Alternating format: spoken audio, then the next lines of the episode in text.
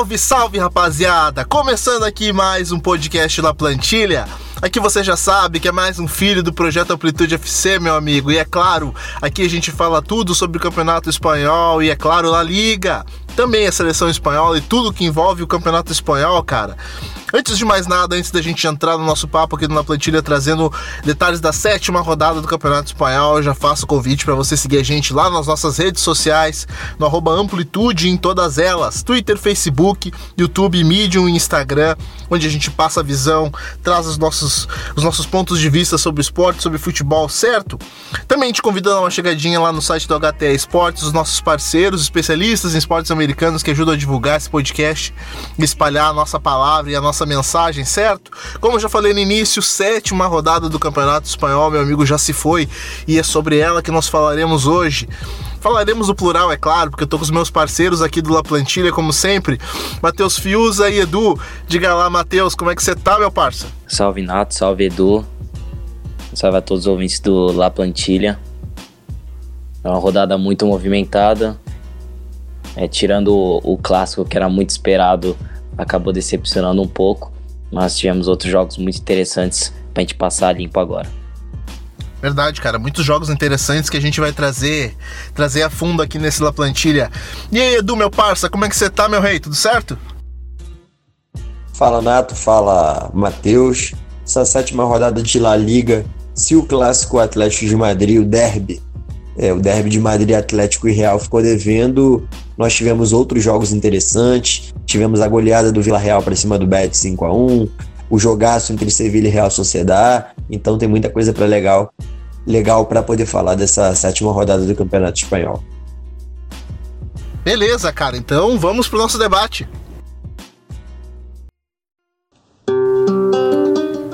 Ô, Matheus, já chegamos aqui pro nosso jogo de sexta-feira, cara. Jogo em que a gente teve aí um jantar, cara. E um jantar em tanto. Porque eu tô falando da vitória do vídeo real, cara, sobre a equipe do Betis. Não foi uma vitória, cara. Foi um, um verdadeiro banquete do vídeo real sobre essa equipe do Betis, cara. Um jogo impressionante, impressionante as falhas defensivas do Betis, cara. Impressionantes contra-ataques cedidos.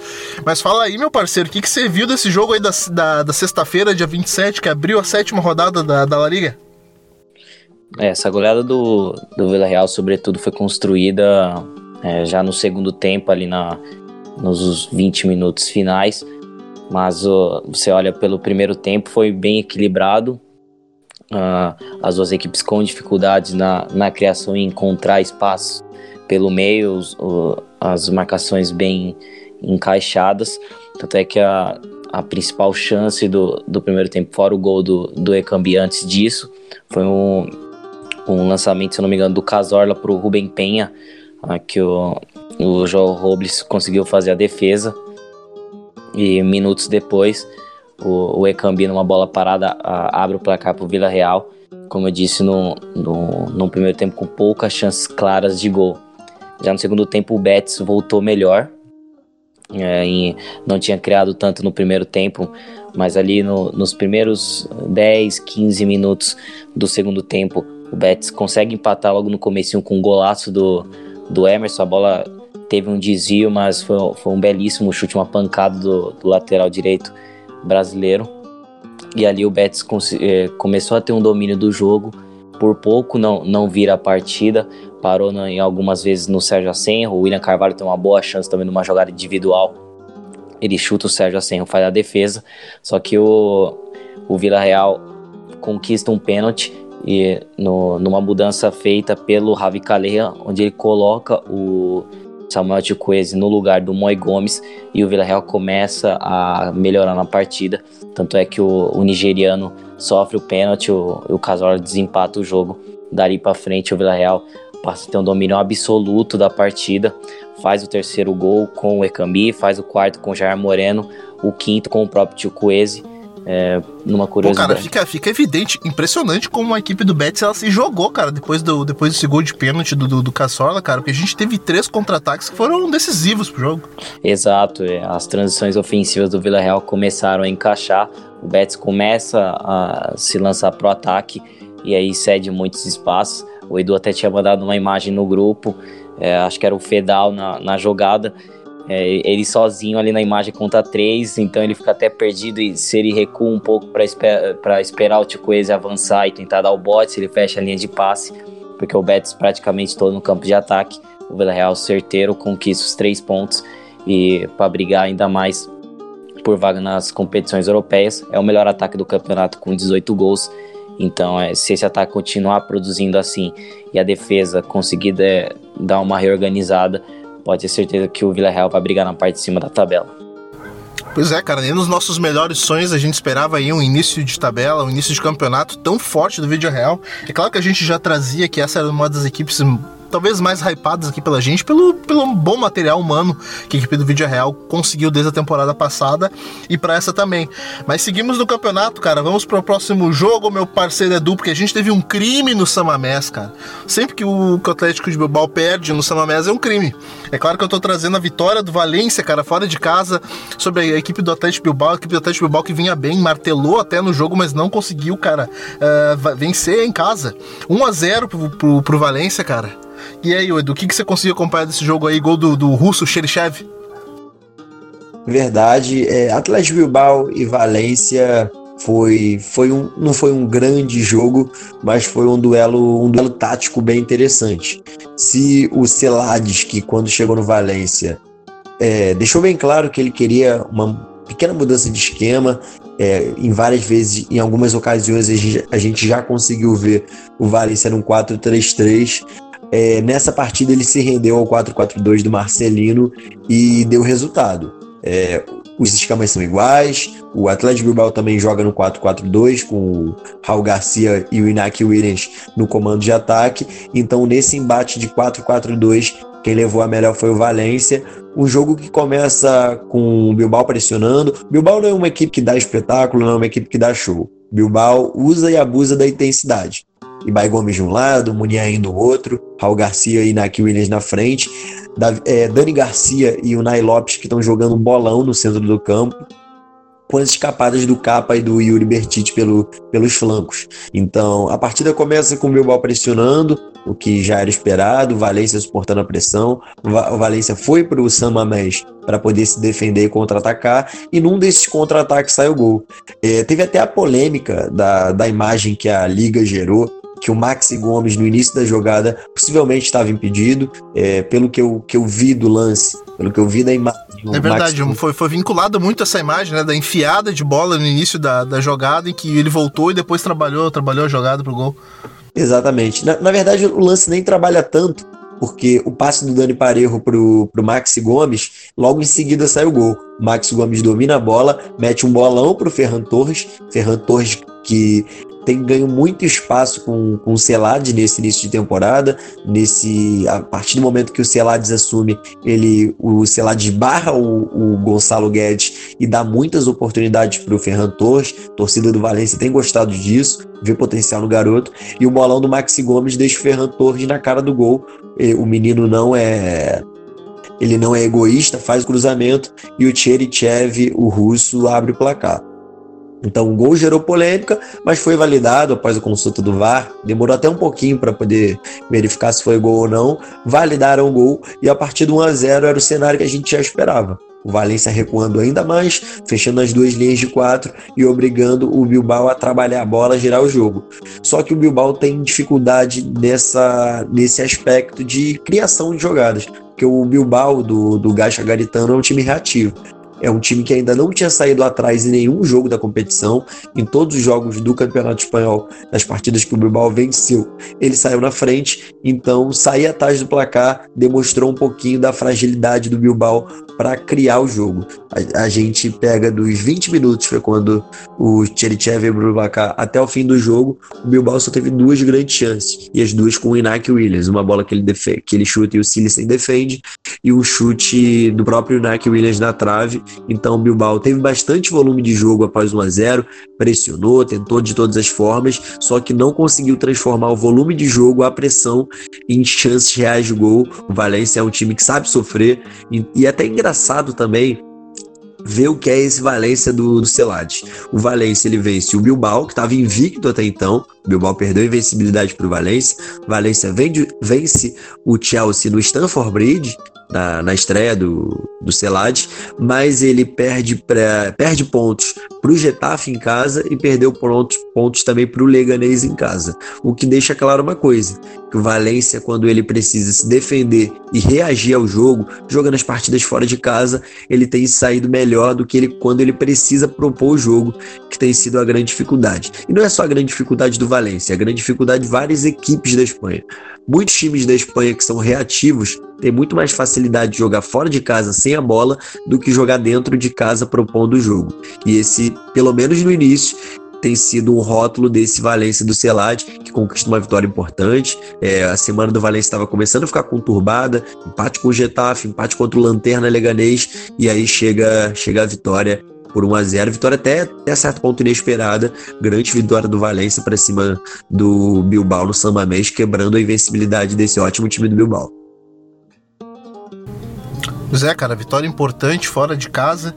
A gente sabe que esses pontos vão ser preciosos para a equipe do Valência, equipe do Valência que também luta uh, por competições europeias, novamente voltar à Champions League. E é interessante que essa essa arrancada no início da tabela não fique patinando, não, não, seja uma coisa que, que deixe a equipe patinando, como a gente viu na temporada passada, de muitos empates da equipe do Valência. Ô, Matheus, por falar em jogos, jogos uh, vitórias fora de casa, cara, vamos pra, pra Madrid, porque a gente teve o jogo aí do Getafe perdendo em casa pro Barcelona, cara. Um jogo pouco inspirado do Barcelona no primeiro tempo. Uh, mas me fala aí, ô, ô Matheus, o que, que você conseguiu tirar de bom desse, desse jogo aí? 2 a 0 para a equipe do Barcelona, cara. Gol do Luizito Soares e Júnior Firpo. É, a gente sabe como é complicado enfrentar esse retafe do, do Bordalás no Coliseu Alfonso Pérez, mas o Barcelona conseguiu arrancar três pontos importantes para voltar a subir na tabela.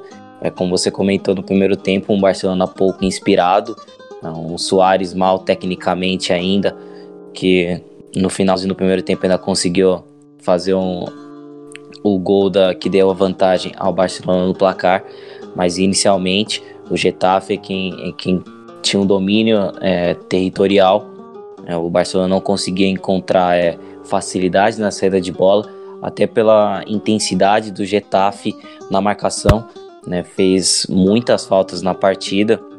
Eu não lembro o número agora, mas a todo momento você viu os jogadores do Barcelona no chão, já estava picotando esse jogo, é, tirando o ritmo da partida é, com as faltas. É, o Barça encontrava é, mais tranquilidade para poder girar e tirar essa bola da pressão nos pés do Arthur, que para mim foi o, o destaque do Barcelona na partida mais uma vez. No meio de semana ele já tinha ido muito bem com um golaço diante do Vila Real. Agora ele, é, com muita tranquilidade, muita precisão nos giros que ele tem, é, para poder distribuir essa bola, tirar é, é, ser essa bola de desafogo, e ele fez muito bem novamente. E no, no segundo tempo, o Barça teve um pouquinho mais de, de tranquilidade, o, já no comecinho o Firpo, é, que começou mal, no, fez uma estreia ruim contra o Granada, no meio da semana, foi, fez uma partida ok contra o Real. Agora ele foi bem, conseguiu fazer o seu gol no, no rebote do Soria. E ali deu tranquilidade pro, pro Barcelona é, só é, manter o resultado, já visando o confronto de, do meio da semana contra a Inter de Milão pela Champions League. É, assim como o Getafe, que tem um confronto pela Liga Europa contra o Krasnodar lá na Rússia, então uma, uma viagem internacional para o time do Bordalás, que não conseguiu é, a reação no, na partida. O setor ofensivo não funcionou muito. O Angel Rodrigues começou a titular junto com, com o Jaime Mata.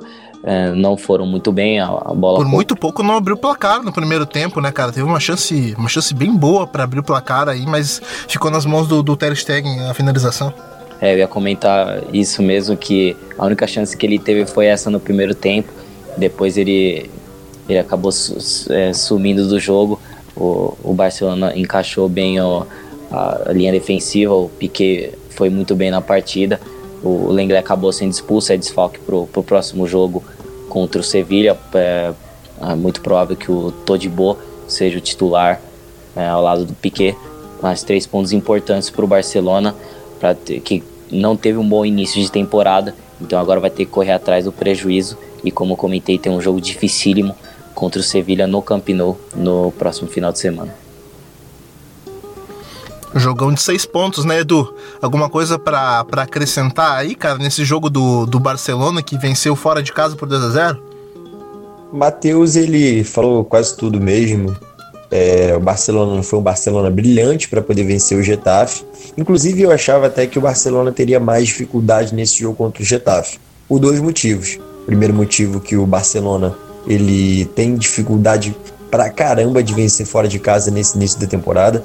Inclusive o Barcelona ele não vencia uma, não vencia uma partida fora de casa na liga desde abril de, desse ano, então já fazia muito tempo. Patou contra o Sassuna, perdeu para o Granada. O Barcelona tem dificuldade demais em enfrentar esse Barcelona do Valverde, enfrentar times reativos que se fecham atrás e saem para o jogo. É, o gol do Barcelona, o gol do Luizito Soares, sai de um lance esporádico, uma assistência do Ter Stegen, tem gente que diz que o Ter Stegen foi dar lançamento, tem, tem gente que diz que ele deu um chutão e deu sorte. Fato é que esse gol daí abriu o caminho para a vitória. Acho que se o primeiro tempo vira 0 a 0 o jogo passa a ser diferente, que o Getafe ia continuar apostado atrás e a cada minuto que passasse o Getafe também teria o contra-ataque contra-ataque com o Angel, que faz um início de temporada sensacional. O Jaime Mata, que apesar de estar devendo, ele ainda entrega os golzinhos, que a gente já sabe. É, o próprio Jorge Molina podia entrar no segundo tempo, como entrou. Então, eu acho que esse gol do Luiz Soares no final do primeiro tempo clareia o jogo para o Barcelona. Acho que se esse gol não sair, a partida seria outra. O Barcelona teria mais dificuldade para poder furar o muro defensivo do Getafe, mas de qualquer forma, uma vitória boa. Acho que uma vitória importante também pela atuação do Júnior Firpo. Júnior Firpo que tinha estreado muito mal contra o Granada, fez, como o Fiuza disse, ele fez uma partida bem ok contra o Vila Real, sofreu um, um pouquinho com o Samuel Chukwueze, mas essa partida daí foi a partida da afirmação. Não só pelo gol, mas também pela partida segura que ele fez atrás. Luiz Soares também precisava desse gol. Então a vitória encerra uma semana um pouquinho conturbada para o Barcelona, mas encerra uma semana de, de, de uma forma legal, muito mais por essa pressão que o Valverde teria se o Barcelona não vencesse o Getafe. Vitória veio e tempo para o Valverde trabalhar, que a semana que vem agora é mais difícil ainda. Inter de Milão na Champions e Sevilha no final de semana. Semana dura.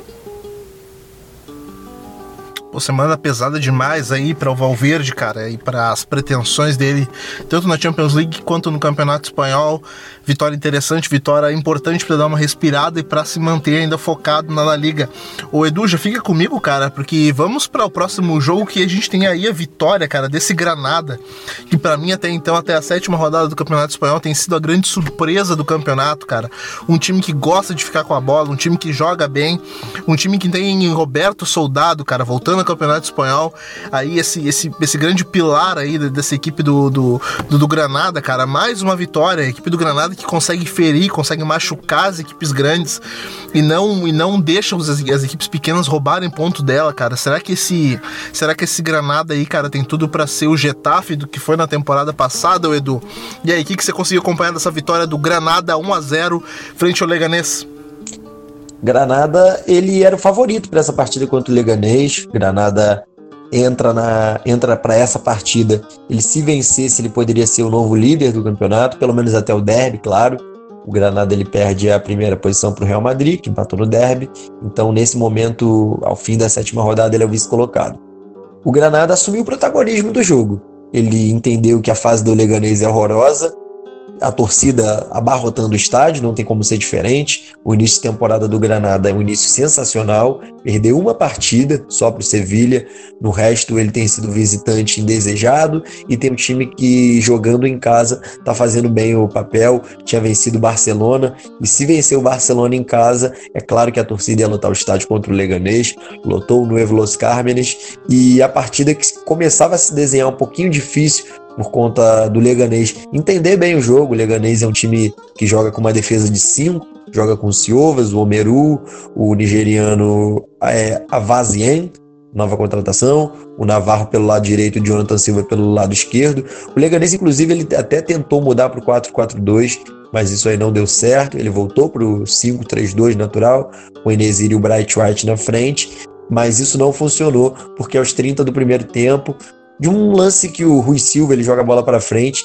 e aí vem a inteligência do soldado, ele sai cara a cara com o goleiro, vê que o Puertas camisa 10 está melhor colocado, faz o passe para o Puertas e o Puertas abre o placar e a partir daí a partida se, se torna cômoda para o Granada, porque o Granada, apesar de ser um time bem seguro na defesa, ele não é um time que é só reativo. É um time que consegue trabalhar a bola, gosta muito da posse de bola. Tem o Ian Herrera, volante, o volante colombiano e o venezuelano, perdão, e o Montoro também, um bom volante. Essa dupla de volantes aí tá dando o que falar. O Aziz também, que tá pisando na área, nigeriano.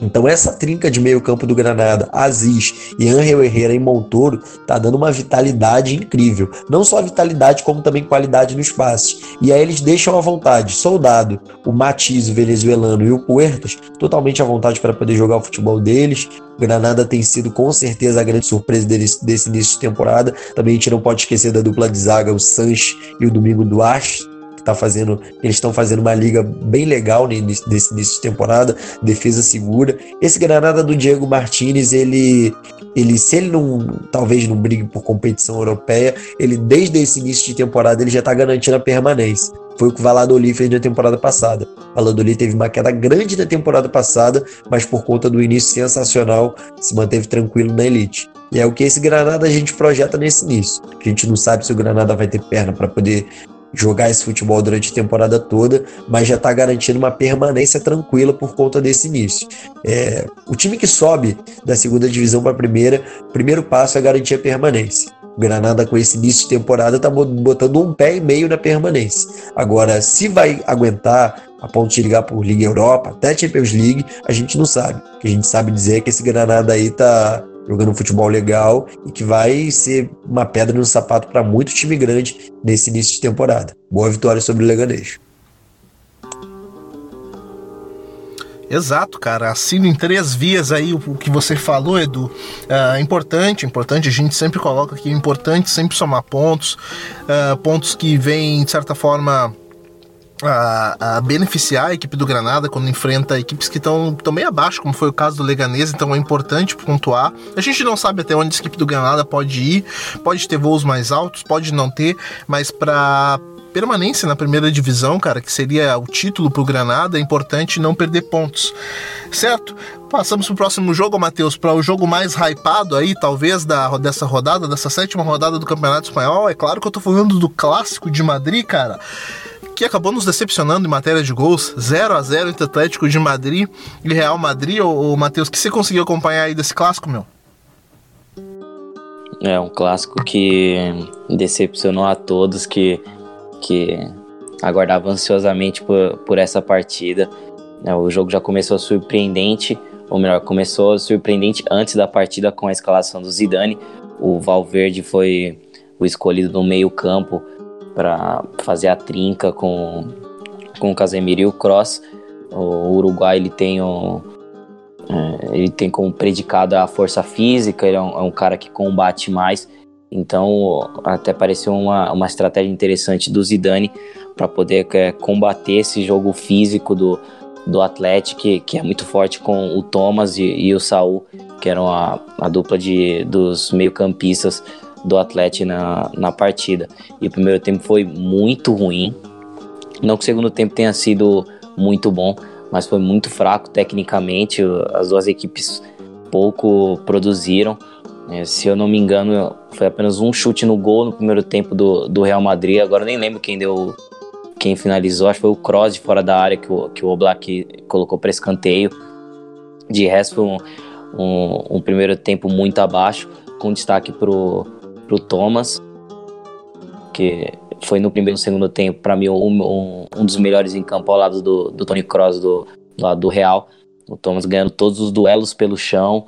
É um cara com, com uma intensidade é, É verdade, grande. seja dita, né, cara? Ele tá fazendo um, um bom campeonato até agora, né? Não só é, esse jogo contra o Real, mas é, vem, vem sendo um dos destaques desse time do Simeone. Sim, ele já vinha muito bem na, na temporada passada, formando uma boa dupla com o Rodri, que acabou sendo vendido para o Manchester City.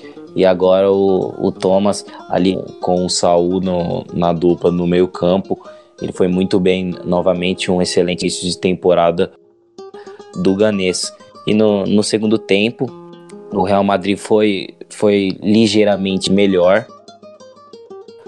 é, conseguiu dos pés do Tony Cross criar as principais chances.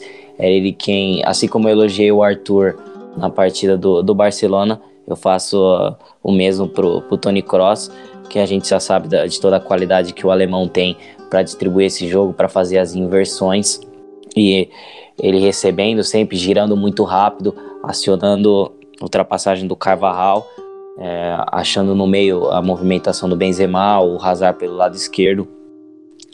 E o Bale se movimentando também muito bem, entrando na área, tanto é que por pouco ele não, não, fez, um, não fez um gol, que ele entra na área, bate por cima do gol.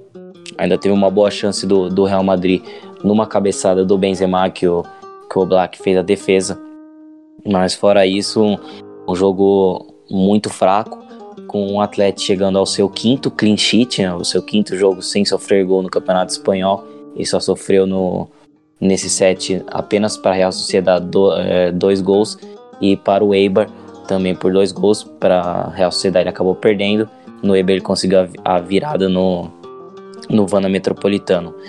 E agora pelo, pelo lado do, do Real Madrid, é, vamos ver como o time agora vai se preparar pro, pro meio da semana na Champions League. O Atlético também tem o, um confronto na Rússia contra o, o Lokomotiv Moscou. O Real Madrid agora não me recordo contra quem é na não sei, não lembro se é o Clube Brugge. Uh, se alguém puder depois confirmar para mim. Mas é vamos ver como as duas equipes reagem depois dessa, desse clássico bem abaixo e com o Real Madrid líder do campeonato e o Atlético na cola com apenas um ponto atrás.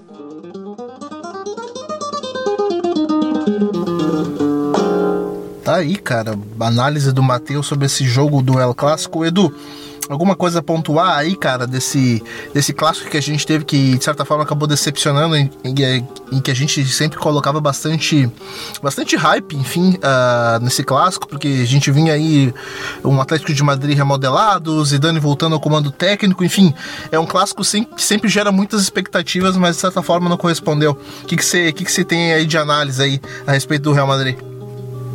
A expectativa para esse jogo era grande, né? A gente via um jogo valendo a liderança. É, o Atlético de Madrid vencendo o Real Madrid, ele assumiria a liderança do maior rival, jogando dentro de casa no Vanda. Então acho que ficou devendo, ficou devendo sim, é, pelos dois times. Claro, o Real Madrid ele tem o Hazard, ele tem o Bale e o Benzema. Para um time que tem essa trinca de ataque, com o Tony Kroos participando do jogo no meio, Valverde, o Ramos Rodrigues vindo do banco para poder contribuir, a gente espera muita coisa do Real Madrid, ofensivamente. E o Real Madrid entregou pouco entregou a chance com o Benzema de cabeça, defesaça do Oblak, teve um chute também do Tony Kroos fora da área para boa defesa do Oblak, mas isso é muito pouco para entregar em 90 minutos uma equipe que tem um poderio de ataque que tem o Real Madrid. Mas quem ficou devendo ainda mais foi o Atlético de Madrid pela falta de ousadia em alguns momentos do jogo. Eu entendo o Atlético de Madrid para poder anular e quebrar as grandes peças do Real Madrid, ele precisou se fechar nas duas linhas de quatro nisso que ele se fecha. Ele anula o Hazard, ele anula o Bale, anula o Benzema também, que ficou preso entre o Rosema, Maria Jiménez e o Savic, mas faltou o jogo ofensivo. Eu vi pouquíssimo do João Félix. O João Félix tem uma grande chance no início do jogo, aos 10 minutos, e o Diego Costa praticamente não participa do jogo em momento nenhum. Os dois jogando muito afastados da área, tanto Félix quanto, quanto o Diego Costa. O Lemar entra no segundo tempo e também não muda muita coisa. É, o Vítolo, que ganha a oportunidade de sair jogando no time titular, não contribui em quase nada, tanto que ele é substituído no intervalo. O Angel Correa entra, o Angel Correa tem uma cabeçada no segundo tempo, mas é um jogo em que as duas defesas prevalecem aos ataques. Se o Real Madrid ele sofreu aquele vexame contra o PSG na semana passada, ele evoluiu e cresceu defensivamente. Real Madrid fez um jogão contra o Sevilha defensivo, o Courtois não precisou fazer nenhuma defesa. Contra o Sassuna, a mesma coisa, com o Areola no gol. Real Madrid não sofre gol. E contra o Atlético de Madrid, o Real Madrid chegou ao terceiro clean sheet. De novo, sofrendo muito pouco na defesa, é, bem postado defensivamente. O que eu não consigo entender desse Real Madrid do Zidane é que se a equipe cria, ela sofre na defesa e que se a equipe melhora na defesa, ela passa a ter dificuldade para criar. Real Madrid não consegue criar e jogar bem defensivamente ao mesmo tempo. Isso aí já, já deu para perceber que o Zidane consegue fazer só uma coisa ou outra, salsicha ou linguiça. Então, acho que o Real Madrid precisa evoluir ofensivamente. Agora que ele melhorou defensivamente, que era mais difícil, ele precisa voltar a criar. Um time que tem Hazard, Benzema, Bale e tanta pólvora do meio para frente, não pode criar tão pouco. O Atlético de Madrid falta mais repertório ofensivo. No dia em que o João Félix não teve tão inspirado, ele precisa ter mais do Saúl, que começou mal a temporada, precisa ter mais do Coque também, que ainda não está no nível Coque que a gente conhece, e o Diego Costa também precisa contribuir um pouquinho mais para esse jogo do Atlético de Madrid. Gostei da partida do Thomas e do Trippier. Pois é, cara, a gente fala aí ainda de times que não engrenaram no campeonato. E novamente, cara, a gente tem aí uh, a respeito disso, a gente tem o espanhol, cara, que ainda não embala no campeonato. Apenas reforçando e trazendo a informação que o Matheus colocou na, no, seu último, no seu último comentário, o Real vai enfrentar o Clube Bruges mesmo. Uh, em Madrid, cara. Então é, é um jogo pro, pro Zidane aí arriscar mais e tentar sair com a vitória para para já embalar de vez a classificação do Real Madrid sem muitas sem muitos sacrifícios aí na, na Champions League. Mas falando do espanhol ainda, o, o, Edu, a gente viu que o, espanhol ele sofreu demais ainda da, da temporada passada para cá. A gente viu que foram muitas muitas trocas, muitas saídas e o clube enfraqueceu, cara. E novamente, perdendo novamente em casa, um jogo importante e cara, é, vai ser muito difícil que que o espanhol permaneça nessa primeira divisão, né, cara? Porque a gente viu que, apesar dos, dos, dos muitos desfalques que, que, que que saíram da temporada passada para essa, o clube não vem apresentando um bom futebol, cara. Conseguiu perder em casa 2 a 0 para a equipe do Valladolid com o Espanhol. O que, que você conseguiu acompanhar, Edu? O Espanhol, com certeza, é a grande decepção desse temporada. Quando a gente diz que o Espanhol, é, é, Nato, ele vai brigar para não cair. Parece até que o espanhol tem um elenco horroroso, que tem, tem variedade de jogadores, mas o espanhol tem. O espanhol tem o Mark Roca, um volante sensacional, que foi cogitado pelo Bayern de, de Munique, foi cogitado até pelo Real Madrid. O espanhol tem o Matias Vargas, jogador de seleção argentina, que foi convocado essa semana. Tem o Pedrosa, que veio da base. Tem o Sérgio Darder, que tem uma capacidade de criação legal. Jonathan Caleri, o Yulei. Tem jogadores legais o time do espanhol.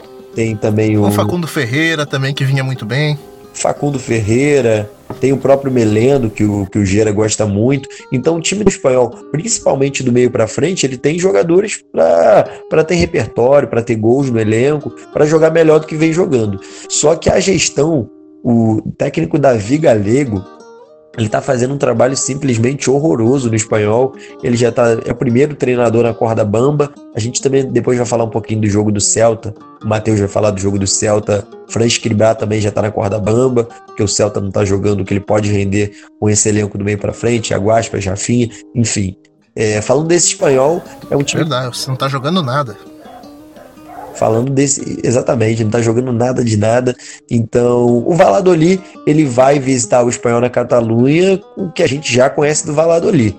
4-4-2, postadinho atrás. O Valladolid com certeza também já sabia da pressão que seria para o espanhol esse jogo. Então o Valladolid dá a bola para o espanhol, já sabendo que o espanhol vai ter muita dificuldade para poder criar.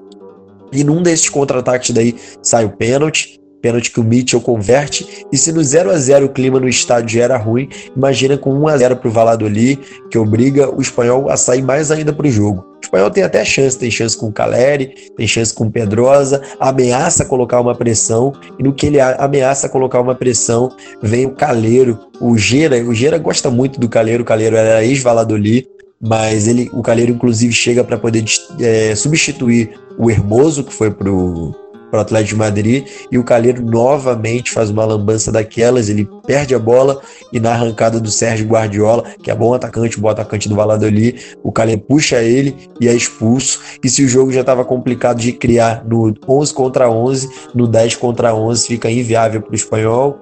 Cada minuto que passa o espanhol tem mais chance de sofrer o segundo gol, porque o Valladolid é perigoso no contra-ataque. O Valladolid tinha o Sérgio Guardiola e o Sandro Ramírez, dois jogadores rápidos.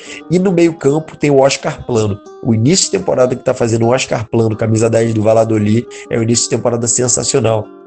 Oscar Plano é um jogador que, que eu, pelo menos, já esperava bastante dele na temporada passada. Na temporada passada ele perdeu dois pênaltis, não entregou o futebol que eu já esperava que ele pudesse entregar, mas nesse início de temporada ele veio com tudo. Fez uma pré-temporada legal e assumiu a camisa 10 mesmo do Valladolid assumiu o papel de protagonista desse time. E no finalzinho da partida, 49 do segundo tempo, no escanteio que o espanhol tenta no final, aos 49, vai todo mundo para a área, no contra-ataque o, time do, de Pucela é fulminante e mata o jogo com, as, com Oscar Plano, acertando um bonito chute de esquerda no cantinho. Então, o Valladolid, ele aumenta ainda mais a crise no espanhol e respira no campeonato, porque o Valladolid vinha de, de quatro jogos sem vencer voltou a vencer, no jogo da sua melhor característica, Tony, Tony Villa, Sérgio Guardiola, aquele time rápido que se defende bem, contra-ataca e a crise no espanhol só aumenta. Eu não ficaria surpreso se o Davi Galego ele fosse demitido nos próximos jogos, porque o trabalho dele no espanhol é péssimo e a temporada do espanhol é muito perigosa porque ela tem a Liga Europa. Até o momento que o espanhol estiver conciliando a Liga Europa com La Liga, com esse elenco que ele tem, é, a expectativa de que esse time sofra nesse início de temporada. Zé, cara, complicado, né? ainda mais quando quando você tem que dividir o clube, dividir o time entre duas competições, tanto a doméstica quanto a europeia. Então vai ser complicado para a gente ver essa equipe do espanhol uh, tentar voos mais altos, tanto na, na Europa, tanto quanto, quanto na Espanha. Mas já vamos então para o próximo jogo, Matheus. Aquele típico jogo que, como eu, acordei no domingo pela manhã, de bom humor, para ver Eibar e Celta de Vigo. Aí eu penso, poxa, dessa vez eu acho que vai, né, cara? Celta de Vigo aí com todo, todo o seu material disponível, você tem Aguas, você tem Rafinha, Denis Soares, você tem todos os caras, todos os cobras, todos os feras, cara, e você não consegue ver nada, nada vezes nada.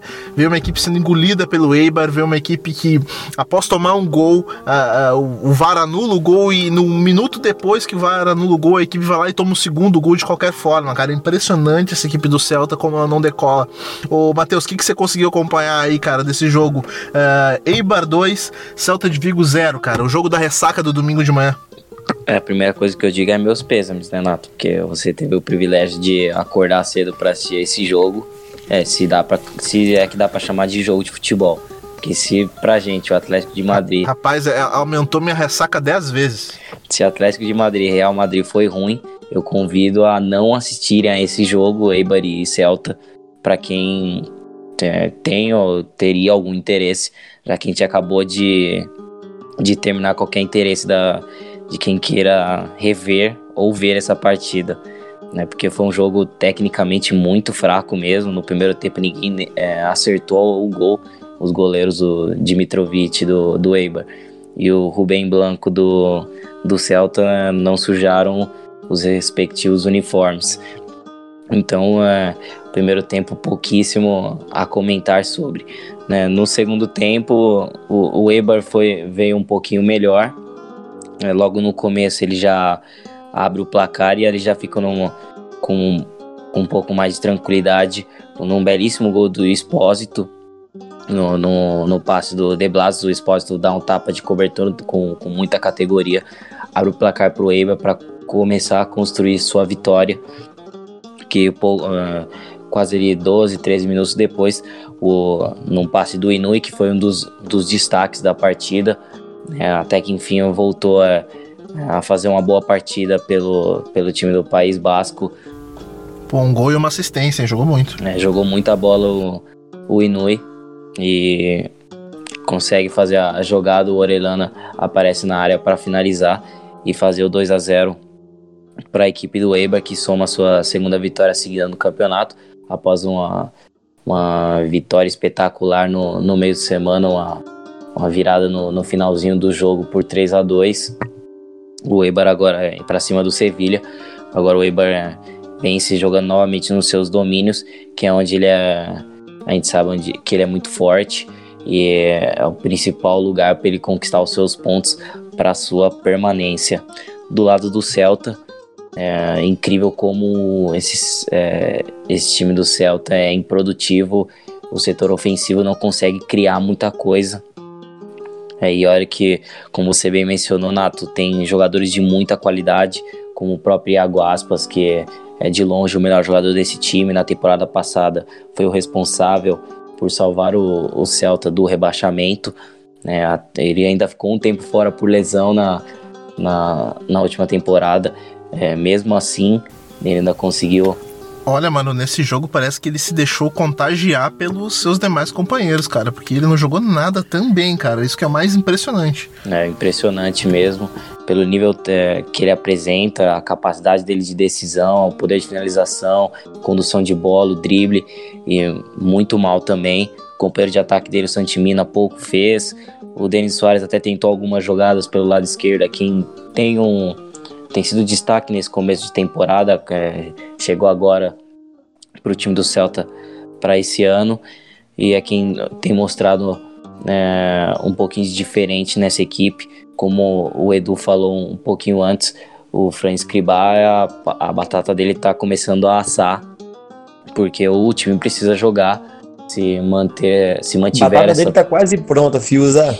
É, do jeito quase que tá. pronta. tá. Do jeito que tá, é, já tá pronta para ser servida aí e, ser, e o técnico ser trocado, porque se mantiver essa toada, certamente o Celta vai ficar brigando até o final do campeonato para não cair, se não tiver uma mudança de postura, é, novas ideias para colocar em prática, porque do jeito que tá, é, a coisa vai ficar complicada para o Celta e para deixar e correr atrás no final do campeonato, a gente sabe que não é a coisa mais segura a se fazer, principalmente de um time que na temporada passada já viveu isso e não quer viver esse pesadelo de novo. Perfeito, né, cara? E, e, e, o mais interessante disso tudo é que as equipes que estão vindo da segunda divisão não estão dispostas a negociar permanência na, na primeira divisão, cara. Elas vieram para ficar, vieram para somar pontos, vieram para brigar até o último, a última rodada, sua permanência na, na primeira divisão. E a gente vê que a equipe do Céu tá patinando de novo, cara. Mais uma temporada em que a equipe patina aí nas nas primeiras rodadas e assim vai se arrastando até o final do campeonato.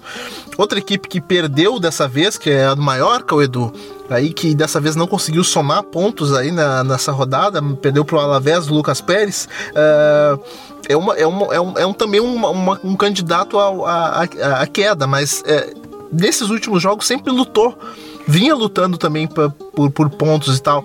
A gente até trouxe no, nos, últimos, nos últimos episódios da plantilha que o Celta tinha dado uma melhorada e tal. A gente via uma evolução. Mas, cara, dos últimos episódios para cá é, é, impressionante. Mas o, o Edu, Alavés venceu, cara, em casa, 2 a 0 frente à equipe do Mallorca. O que, que você conseguiu acompanhar desse jogo aí, meu parceiro? É, o Alavés, ele precisava vir para a temporada, né? O Alavés teve início de temporada péssimo. Acho que junto com o Leganês e o Espanhol o Alavés, o Celta também, claro. O Alavés era que apresentava um dos piores futebols é, de, desse início de temporada e finalmente chegou uma partidinha legal do, do, do, do Alavés. É, jogando em casa também contra o Mallorca, o Alavés sabe que esse tipo de partida contra equipes que subiram da, da segunda divisão para a primeira, equipes do mesmo nível que o Alavés, digamos assim, ele precisava vencer.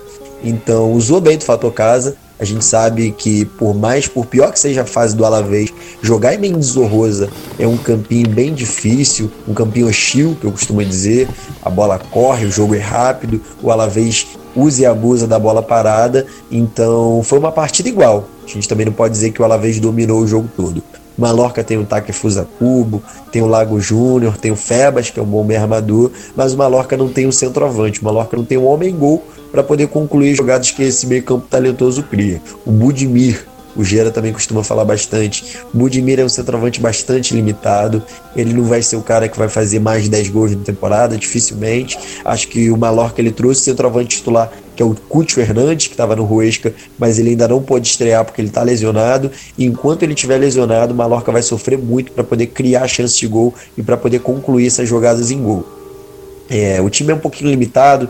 Salva Sevilha, ele, se ele tinha um nível bom para a segunda divisão, a gente já não pode também dizer isso na primeira divisão. Primeira divisão, o buraco é mais embaixo. Então o Mallorca ele tem dificuldades para poder criar. E nesse, nesse embate, num jogo bastante equilibrado, sai o pênalti, pênalti do Baba em cima do em cima do Roselu, que foi do Roselu, se não me engano. E na cobrança, o Lucas Pérez, que vem do banco no lugar do Guidete, abre o placar. Lucas Pérez, que é um bom centroavante, quem torce para o Deportivo, quem acompanhou ele no Arsenal, no West Ham, sabe quem é, o centroavante canhoto. E ele abre o placar para poder tirar o Alavés do sufoco. O gol sai aos 26 do segundo tempo momento do jogo que já tá, a torcida já estava começando a ficar impaciente. O Lucas Pérez faz o gol de pênalti e a partir daí o Alavés se sente muito cômodo quando ele abre o placar, que é quando ele fica fechadinho, explora os contra-ataques. E numa dessas jogadas, o Roselu amplia, mata, faz o 2 a 0 e o Alavés vence o Mallorca dentro de casa. Vitória importantíssima para o Alavés do Garitano, que já estava começando a ser questionado também. O Alavés era um, era um, era um time que, que criava pouquíssimas chances de gol, tinha muita dificuldade para poder chegar no gol adversário. A derrota para a Real Sociedade por 3 a 0 deixou bem claro isso. O Alavés levou um 3 a 0 não conseguiu em momento nenhum reagir ao resultado. Então essa vitória daí traz moral para o Alavés e traz paz para o Garitano poder trabalhar. Pelo lado do Mallorca, a luta contra a permanência está bem clara. O Vicente Moreno falou isso no início da temporada, que o Mallorca vinha para essa temporada para poder permanecer, nenhum outro objetivo a não ser a permanência, mas o início da temporada está complicado. Mallorca é o 19 colocado e sem o Cúcio Hernandes está tendo dificuldade para poder criar chance de gol. Muitas dificuldades, meu amigo, muitas dificuldades também a equipe do Levante teve em casa, em Valência, cara, para poder vencer a equipe do Sassuna. Que, o Matheus, não sei se você conseguiu acompanhar esse jogo, cara. É, jogo 150 aí do, do Morales, você Maria Morales, o centroavante, cara, mas não foi suficiente para conseguir passar pela equipe do Osasuna, cara. Um a um, é, Levante e Osasuna. É, foi uma partida que eu achei bem interessante. O, o Levante é um time que a gente já, já conhece por essa bola, por procurar sempre essa bola em velocidade, essa bola na, tocando em projeção na, nas costas do, dos defensores. Tanto é que o, o gol do, do Levante é, é, tanto é que algumas jogadas do, do Levante saem assim, né, procurando o Roger Marti, o, o, o Maioral também, mas quem se destaca né, nessa jogada principalmente é o Morales, como você disse, Nato completou 150 jogos. É, o, é, como eu falava desses lançamentos, o, o Levante se baseava bastante no, com, com campanha para fazer essa construção das jogadas. Ele é um cara que circula bastante pelo campo, é, se aproxima dos atacantes, mas é, é, um cara que tem uma batida na bola diferenciada. Então é, é um cara responsável por fazer esse tipo de, de lançamentos. O, o Levante abriu o placar e o, o Osasuna tinha que correr atrás do, do prejuízo, mas também fez o, uma boa partida, sobretudo no, no segundo tempo, com uma movimentação interessante do Roberto Torres, ele jogou um pouquinho aberto pelo lado direito, saindo, caindo também por dentro, o Rubem Garcia pelo lado esquerdo, que foi o autor do gol, numa combinação com o próprio Torres, um belíssimo lançamento do, do Torres, é, visando as costas da, da defesa do Levante, que a gente também sabe é, tem muitas dificuldades é, em enfrentar é, é essa bola em velocidade, que ela é uma, tem um estilo de marcação, a linha defensiva não fica muito compacta, os jogadores abrem um pouco mais, e encontrou esse espaço o Ben Garcia na, na infiltração para poder fazer o gol. Mas como eu disse no, no começo, foi um, um duelo muito interessante. O Levante ainda não perdeu na, na sua casa tem duas vitórias e dois empates. O Osasuna chega ao quinto empate no campeonato, é, vai pontuando, mas ali se, se encontra na, na, parte de baixo na tabela, porque só venceu apenas uma partida e, e empatou cinco. Então é, precisa, principalmente jogando nos seus domínios, no, no El Sadar, que a gente sabe a, toda a sua força que tem lá o, o Osasuna, né, lá principalmente, e contar com, com um rendimento melhor do seu, do, da dupla de ataque. O time Ávila, que chegou essa temporada junto com o experiente Adriano Lopes, não foram bem na, na partida, foram estavam muito bem marcados pelo Postil, que foi um dos destaques da rodada, o zagueiro do, do Levante, fez uma boa partida, principalmente na, nas interceptações, nas bolas aéreas. Ele estava muito bem colocado e os dois, a dupla de ataque não conseguiu funcionar, mas o para a expectativa das duas equipes é continuarem na, na metade da tabela, porque é o importante para ambas é a manutenção. O Osasuna precisa voltar a vencer e o Levante jogando na sua casa, a gente sabe da força e também desse poder ofensivo que tem, mas a grande irregularidade do time é o setor defensivo. Tá aí, cara. E para fechar a rodada, o Edu, sobrou para você, cara, simplesmente o melhor jogo, o filé mignon dessa rodada, cara. A gente viu aí tanto que Barcelona, eh, Real Madrid e Atlético de Madrid, de certa forma, decepcionaram no, nessa rodada por conta do futebol, uh, por conta do fraco desempenho no clássico. O Edu, mas a gente teve aí um Sevilha e Real Sociedade, meu amigo, que foi um jogão 3 a 2 Cara, o que o Odegar tá jogando de futebol essa, esse lance, essa, essa bola em diagonal para o Yorzabal tá virando regra no Campeonato Espanhol, tá saindo gol adoidado com essa jogada enfiada. Tá certo que não foi ele que, que, que enfiou, mas essa jogada pro Yorzabal no segundo pau, rasgando a defesa, cara, tá virando regra. Que jogão! 3 a 2 para a equipe do, do, do Sevilha, cara, vitória importantíssima na tabela. O que, você conseguiu acompanhar aí, Edu, desse jogão, cara? O grande jogo da rodada foi justamente o jogo que encerrou essa sétima rodada. Sevilha e Real Sociedad, já depois do Atlético de Madrid e Real, claro, era o jogo mais esperado. E se o Atlético e Real, o derby de Madrid, não entregou o que era esperado, esse Sevilha e Real Sociedad entregou por esse jogo e pelo derby. Porque, rapaz, que partida! O jogo já começa com a Real Sociedade abrindo o placar, jogada pela, pela direita, em que o Enuzai mete um bolão, bolão, bolão para o Oyarzabal. É, jogada idêntica, quem, quem viu aquele passe pornográfico do Odegar pro Oyarzabal na, quinta-feira contra o Alavés vai... Exatamente, cara, rodada, jogada parecidíssima, cara, foi uma rasgada em diagonal impressionante idêntica. E também, a gente, nesse tipo de passe, a gente também não pode dar moral só pro, pro cara que dá o passe. Claro, a bola do Januzaj clareia totalmente, mas a inteligência do Erzabal para poder receber essa bola já no facão, que essa bola daí também não é qualquer ponta que consegue concluir. Ele entra em facão, já bate de esquerda para poder abrir o placar, e aí eu fiquei muito interessante para poder saber como o Sevilha ia reagir. O Sevilha, ele começa a temporada sendo disparadamente o melhor futebol da Espanha vencendo bem as partidas no Campeonato Espanhol, dando show na, na Liga Europa, até a partida do domingo passado contra o Real Madrid, quando ele perde de 1 a 0 sem conseguir criar nada contra a defesa do Real Madrid. Quinta-feira ele vai para Ipurua, abre 2 a 0 contra o Eibar e no segundo, num segundo tempo totalmente desconcentrado, num segundo tempo em que o Vaklik, que é um goleiro regular, falhou, segundo tempo desastroso, ele toma a virada do Eibar 3 a 2 ele vinha de duas derrotas para esse jogo e com quatro minutos se vê perdendo para a Real Sociedade. E aí, o que é muito legal nesse time do Lopetegui é a capacidade de reação porque aos 18 minutos o Nolito empata o jogo numa jogada bem legal.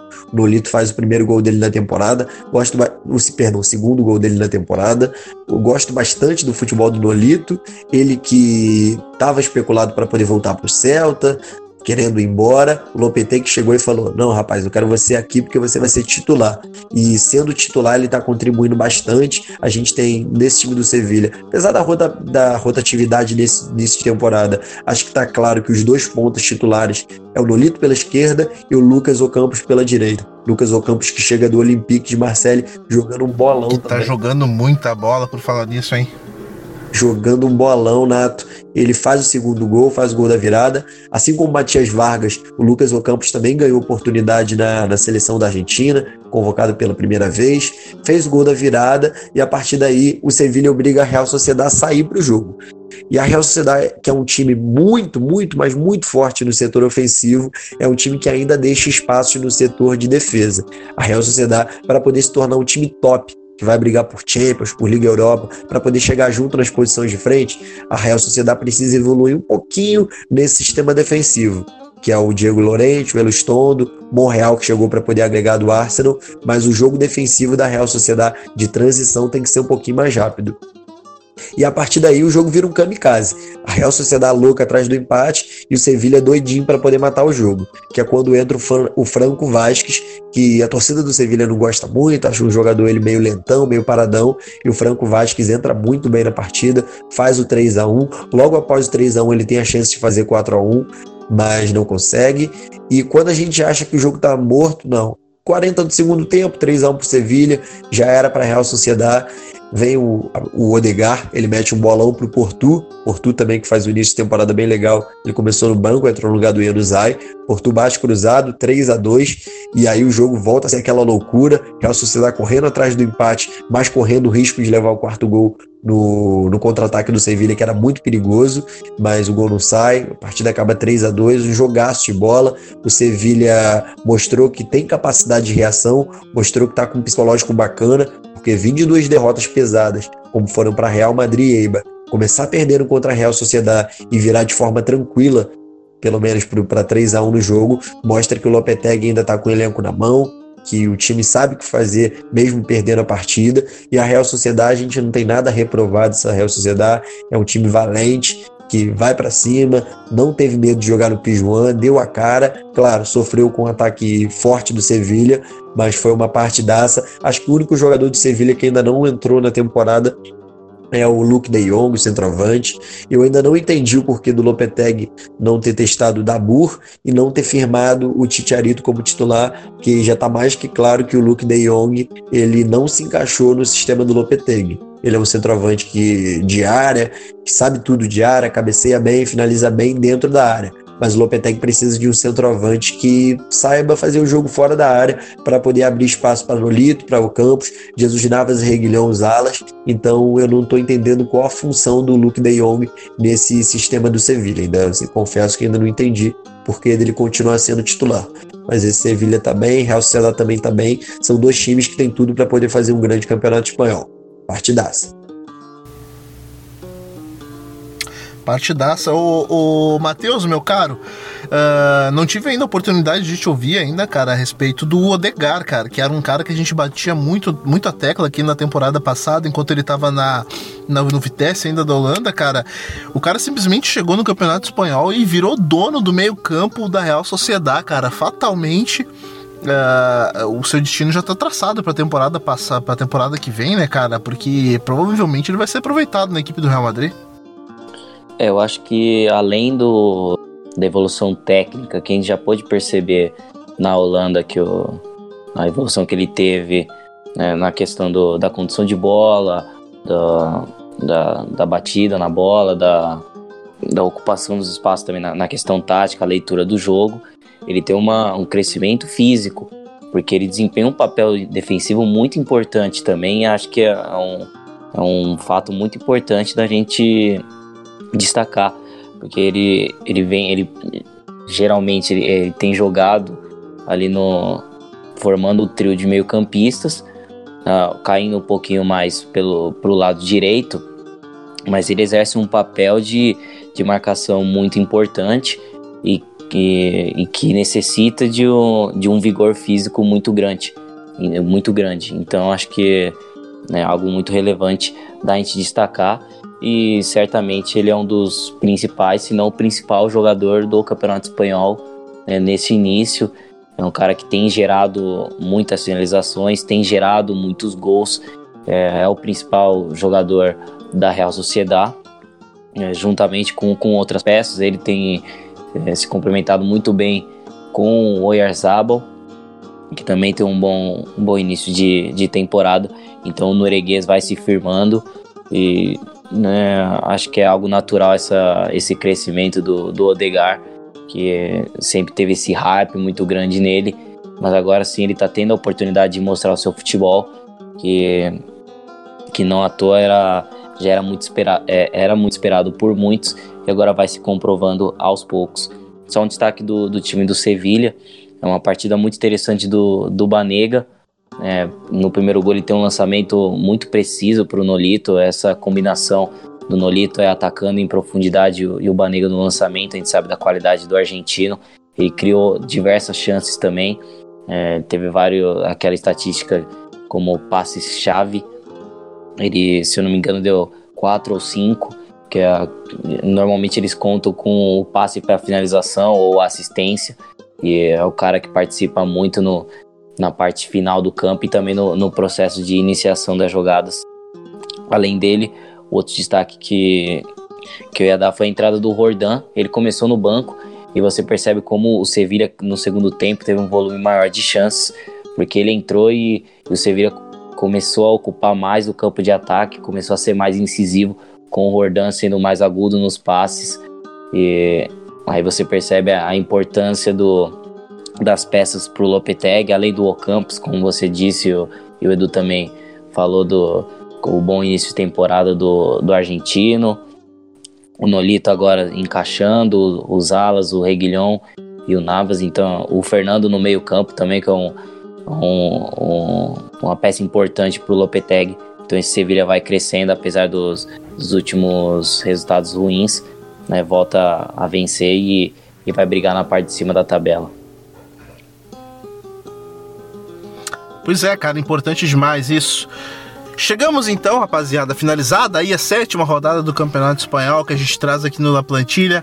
Já agradecendo a você que nos ouviu até aqui, até agora, e de novo eu reforço o pedido, como sempre, cara, para você dar aí o máximo de estrelas pra gente nos seus aplicativos, tanto no Spotify uh, quanto nos demais agregadores de podcast, cara. Também curtir a nossa página, curtir também o nosso, o nosso Facebook, curtir o nosso Twitter lá no Amplitude, em todas as redes sociais você vai encontrar também. Também esse podcast está sendo upado lá no YouTube. Você pode divulgar para sua galera, para todo mundo que gosta de acompanhar o Campeonato Espanhol, porque você sabe que aqui a resenha, a resenha é sempre boa, a resenha é sempre de muita qualidade, certo? Também não esquece de dar uma chegadinha lá no site da HTE Esportes, os nossos parceiros especialistas em esportes americanos, que estão com a gente desde o ano do, do ano de 2018 e seguem com a gente no fim, até o fim dessa temporada, uh, no ano de 2019. Certo?